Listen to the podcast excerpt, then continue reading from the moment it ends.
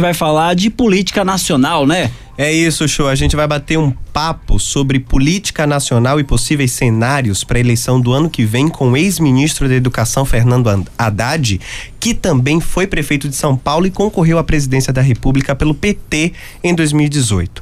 Haddad chegou a ir para o segundo turno quando recebeu mais de 47 milhões de votos, quase 45% dos votos válidos dos brasileiros, mas não conseguiu vencer a disputa contra o atual presidente Jair Bolsonaro.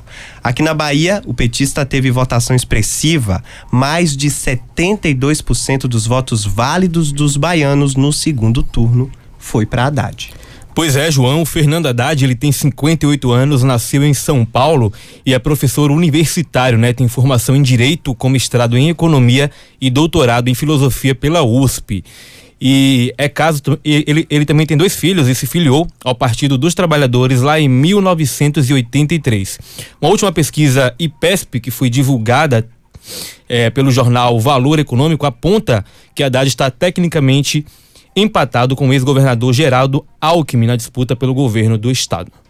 É, do governo do estado lá de São Paulo, hein, Serginho? Sérgio João, a gente bate papo agora com o professor universitário, com o ex-ministro, da Educação, ex-prefeito da maior cidade do país, essa grande metrópole que é São Paulo, que concorreu nas eleições presidenciais, né, em 2018, foi para o segundo turno e teve uma votação muito expressiva.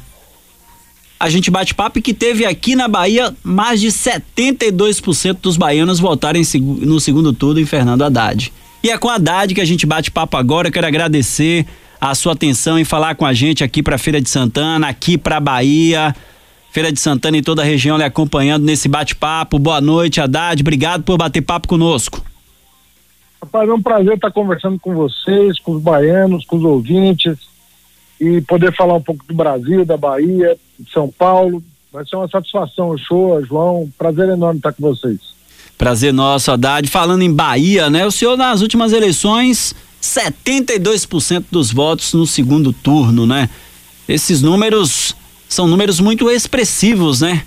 Mesmo depois aí de uma, de uma eleição tão acirrada, são números que como o senhor acompanha esses números do PT em especial seu aqui na Bahia?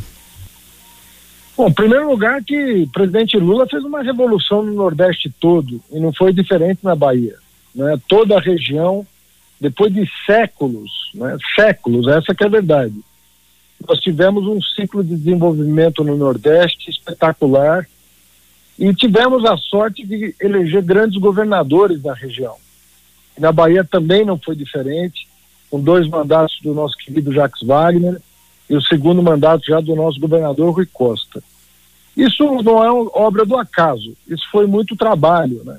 Você sabe que eu, como ministro da Educação, o que eu inaugurei de Universidade Federal aí no interior da Bahia, de Instituto Federal aí no interior da Bahia, de creche, de ônibus escolar, de computador nas escolas, esse trabalho foi todo reconhecido, porque ele efetivamente ele transformou a, a realidade local e ele permite hoje. Você sabe que quando eu era criança, não foi tanto tempo assim, o, as pessoas se incomodavam aqui no, no Sudeste, muita gente muito preconceituosa às vezes, né? Às vezes se incomodava com a vinda do nordestino para cá. Mas o nordestino vinha para cá em busca de oportunidade. Você não ouve mais falar disso. Hoje cada região tem uma vocação, cada região tem um plano de desenvolvimento e busca o seu caminho, respeitadas as tradições, respeitada a cultura local. E, e, enfim, apesar do engrandecimento de São Paulo se dever muito, muito ao Nordeste, né, você sabe que sem o trabalhador do Nordeste, São Paulo não seria o que é, essa que é a capital de todos os povos, né? Mas o fato é que quando você tem equilíbrio regional, você muda completamente a visão do, do país. O país se organiza melhor. E a pessoa tem a, a opção de, de se desenvolver na, na sua própria região ou eventualmente buscar oportunidade em outra. Mas ninguém fica prisioneiro da fome e, e do subdesenvolvimento. Haddad, é, em relação a esse cenário que a gente vive atual aqui no país, a gente está ainda enfrentando a pandemia, que estamos tendo ainda, ainda já com a vacina que demorou para chegar para muitos, a isso é um questionamento que muitos fazem. Como é que o senhor analisa esse atual cenário político aqui no país e esse contexto que a gente vive de pandemia, né? Porque quando a gente fala é questão de saúde pública, mas misturou muito a parte de saúde pública, que foi a pandemia, com a parte política. Pois é, rapaz, o, o erro do, do Bolsonaro, o, o, Bolsonaro não é do ramo, né? não é do ramo. O Bolsonaro estava 28 anos no Congresso Nacional, é, enriquecendo, desviando dinheiro de gabinete para enriquecer. Cada dia um escândalo novo dos filhos, das ex-esposas, da esposa. É uma bagunça essa família Bolsonaro. E ela trouxe uma bagunça enorme para o país, porque em vez de você enfrentar seriamente a pandemia, que seria você defender o uso da máscara, não mentir para as pessoas que tem remédio quando não tinha. Hoje tem a vacina, mas quando começou tudo isso não tinha remédio. Não adianta tomar cloroquina, ivermectina, não vai curar ninguém. É, remédio para verme não cura vírus. Isso qualquer médico pode te dizer. Então, o Bolsonaro vendeu muita fantasia de que não era nada grave, de que ia morrer menos de mil pessoas. Imagina você, ele dizia que ia morrer menos de mil pessoas. Nós vamos bater 600 mil pessoas daqui a pouco. Então, é uma pessoa totalmente fora de contexto. Fez pouco caso do problema, atrasou a, a compra de vacina, mandou o líder do governo dele negociar a vacina e cobrar um dólar por fora. Imagina você, são 200 milhões de vacinas, um dólar são 200 milhões de dólares. Multiplica por mais de cinco, dá mais de um bilhão de reais de propina. Só na compra da, da, da vacina. Então é um descalabro total. Os governadores lutaram como puderam para enfrentar esse, esse, esse, esse senhor aí que ocupa a presidência da República e, e nós estamos aí com, com o segundo pior indicador do mundo no combate à pandemia. E para piorar, ele não está sabendo administrar a economia. Então as pessoas não têm emprego. Mesmo que acabe a pandemia, coisa que ainda não está claro, porque ainda falta vacinar muita gente, e ainda tem, nós temos que saber a periodicidade da vacina. Nós podemos ter que tomar a vacina de reforço, nós podemos que o ano que vem ter que tomar, cada um de nós, duas doses, outras duas doses. Nós não sabemos exatamente a natureza desse problema. Nós estamos, nós estamos mapeando esse vírus. Mas a todo momento surge uma variante, tem que ser testada a vacina para saber se ela consegue combater aquela variante específica. E a ciência está fazendo o seu papel. Né? Quando é que a gente imaginou que a ciência fosse entregar tão rapidamente soluções para um problema tão grave? Está entregando. Agora, os governos precisam ajudar. E o nosso, infelizmente, só atrapalha. A gente está batendo papo com Fernando Haddad, ex-ministro da Educação, ex-prefeito de São Paulo, concorreu às eleições, nas últimas eleições, a presidente da República. Inclusive, nessa, nessa última eleição que o senhor concorreu à, à presidência da República, o senhor concorreu porque o ex-presidente Lula ele tinha sido impedido lá, né, de concorrer às eleições.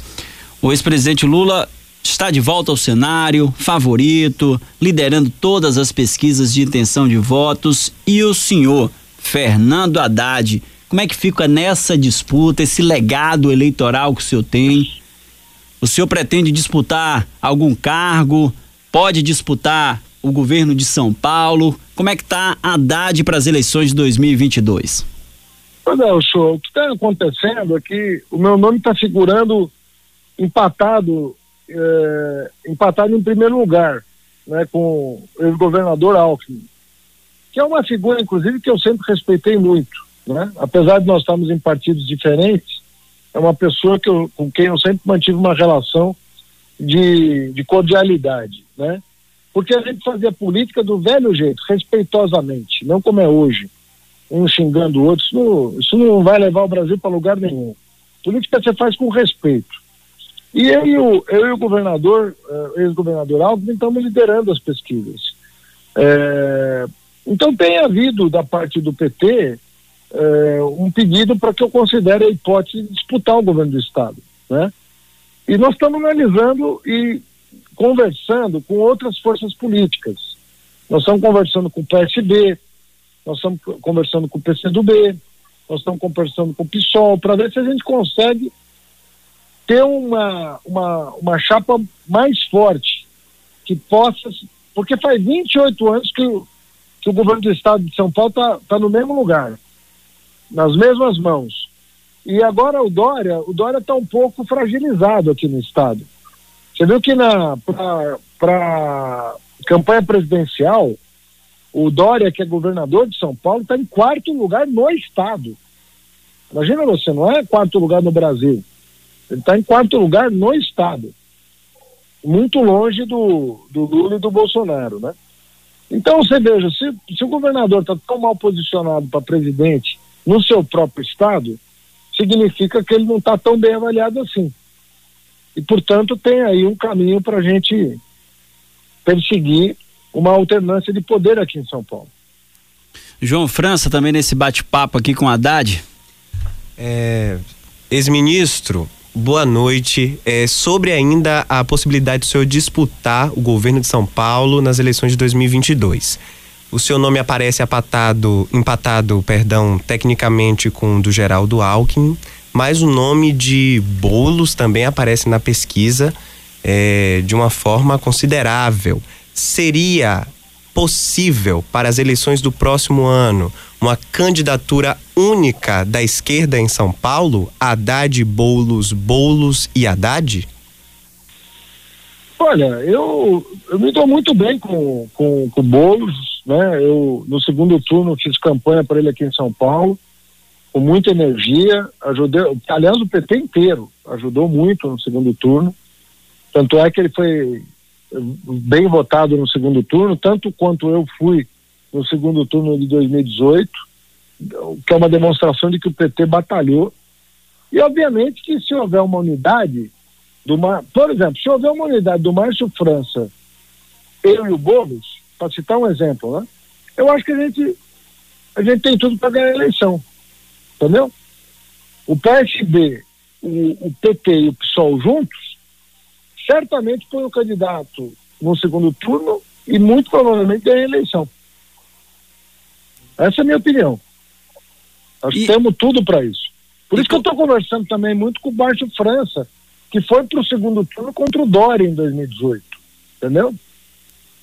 E como é que está o andamento dessas conversas, Haddad?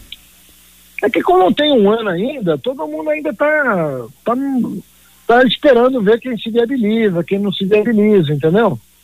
É assim, a natureza das coisas é assim, mas o que importa mesmo nesse momento é que as tratativas, o, o, o diálogo, o ambiente está favorável. Porque você não faz aliança, você não começa a namorar se, se, se o outro te vira a cara, entendeu? Você, você tira para dançar, você, marca uma conversa, você vai falando com as pessoas. E eu acho que o, o relacionamento, estou é, falando da minha parte, não posso falar pelos outros, mas da minha parte, a minha relação hoje com o Márcio França e com o Guilherme Boulos é melhor possível. É melhor possível. Esse é o bate-papo com Fernando Haddad, ex-ministro da Educação, ex-prefeito de São Paulo, concorreu às eleições presidenciais ano passado. Aqui na Bahia teve mais de 72% dos votos válidos no segundo turno como falamos há pouco. Inclusive, como é que é a sua relação aqui com o Estado? Porque para todo político, né, para quem está na política, ter uma votação expressiva como essa sempre é motivo de muito orgulho. E essa sua relação aqui com o povo baiano, Haddad, como é que ela é? Se eu tendo aí esses números, como a gente falou no início do bate-papo, inclusive um percentual tão alto, foram mais de 5 milhões e 400 mil votos aqui no estado da Bahia é uma relação que o senhor considera em que sentido aqui com o Estado? Olha, todo mundo sabe que eu nunca fiz segredo de que a, Bahia é minha, minha segunda casa. Né? Eu, até a pandemia, né? Obviamente que o ano passado esse não foi assim, mas eu vou todo ano para Bahia. É, todo, todo ano eu vou para Bahia. Eu, eu, é, eu não sei o que acontece com, com a minha família, comigo, eu me sinto em casa na Bahia eu gosto de pisar no, na areia da, da, da, Bahia, eu gosto de falar com os baianos, eu gosto de. Eu tenho uma relação com a Bahia de muita. é, é sentimental. Não é uma relação racional. É uma relação sentimental com a Bahia. É...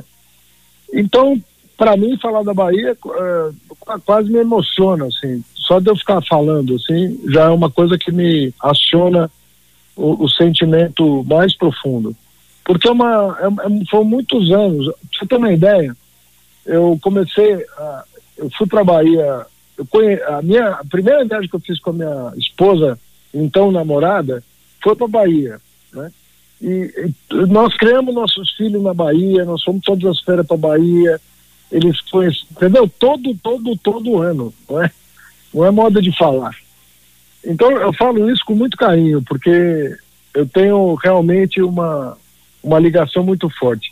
Um dos dias mais felizes da minha vida foi quando eu recebi o título de cidadão soteropolitano.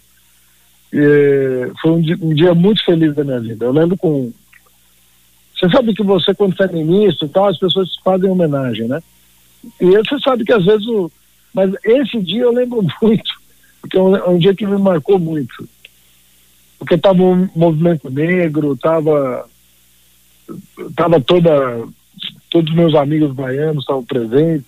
É uma, uma coisa que me marcou demais. Olha, tem um assunto que eu sei que o senhor é bom para falar e não foge de assuntos, né? Inclusive o ex-presidente Lula falou, teve aqui na Bahia durante esse mês, falou com alguns veículos de imprensa e ele fez algumas críticas à, à, à mídia, né, em relação a, ao partido, ao PT, é, que inclusive o PT questiona que alguns veículos é, fazem críticas à postura do partido, é, inclusive aí o Folha de São Paulo é um exemplo que às vezes é colocado como um veículo que faz perseguição ao partido, que também tem as queixas do presidente atual Jair Bolsonaro, que também faz críticas, independente de do PT fazer oposição a Bolsonaro, Bolsonaro também questiona a grande mídia e principalmente o Folha de São Paulo. Na sua opinião, como é que se desenha a conduta né, midiática aqui no Brasil? Como é que o senhor tem acompanhado? O senhor também que de vez em quando coloca algumas críticas, né, em relação à postura de alguns veículos de comunicação, Haddad. Na verdade, olha, para mim liberdade de imprensa é um valor universal. A gente tem que garantir que as pessoas possam se exprimir, falar, criticar. E que um político que não, que não sabe ouvir crítica é melhor nem entrar na política, porque é o que você vai ouvir o tempo todo. Você vai ouvir muita crítica. E, a, e as pessoas têm as suas razões para criticar, e a, e a imprensa também tem a sua razão para criticar. Agora, isso não pode se transformar em partidarização da mídia. Aí não dá, entendeu? Quando a mídia se deixa partidarizar e tomar, tomar lado, aí é uma coisa que, que na minha opinião, faz mal para a democracia. A democracia vale quando a imprensa tem um olhar crítico sobre todo o sistema político, no sentido de contribuir, né? no sentido de pode ser ácida a crítica, não tem problema. Quando um político erra, erra feio, ele tem que ser criticado mesmo. E alguns têm que ser banidos da vida pública, porque não tem nenhuma vocação para a política. Né? Agora, eu acho que tem determinados veículos que se deixam partidarizar. Então, acho que o Lula, em relação ao editorial da Folha, como é que a Folha vai questionar o, o, uma decisão judicial de última instância? Como é que é isso? Você pode criticar uma decisão é, de um juiz e até de um tribunal, mas uma decisão que transitou em julgado é, ela tem que ser acatada, mesmo que você não goste, ela tem que ser acatada. E aí, ali naquele editorial, parecia que a Folha não queria acatar a decisão que favoreceu o Lula, considerando o Moro um juiz parcial. Então, imagina você o seguinte: imagina você que torce para um time de futebol. Aí o juiz da partida roubou o pênalti para o time adversário. Aí você mostra o VAR, você recorre, você... chega uma hora que tem que ter uma palavra final, pô. Se o cara roubou, não roubou. Se o juiz é ladrão, não é ladrão. O mesmo que vale no partido de futebol, vale no, vale no Poder Judiciário. O juiz, ele não pode vestir a camisa de um dos times, pô, por definição. Por isso que ele tem aquele uniforme dele, preto, para não ser, ser confundido com um jogador. Agora, quando um o juiz começa a ser confundido com o jogador, tem alguma coisa errada. Agora, o Moro, ele não podia fazer o que fez. Né? Torcer para um lado para pavimentar o caminho dele ao poder. Isso um juiz não pode fazer. Isso não tem nada a ver com criticar o Poder Judiciário, nem a imprensa, nem ninguém. Não pode fazer isso. E é a... por isso que é por isso que caiu a sentença dele, que era ridícula, né? A sentença do Moro era ridícula. E caiu, caiu porque não tinha como sustentar aquilo.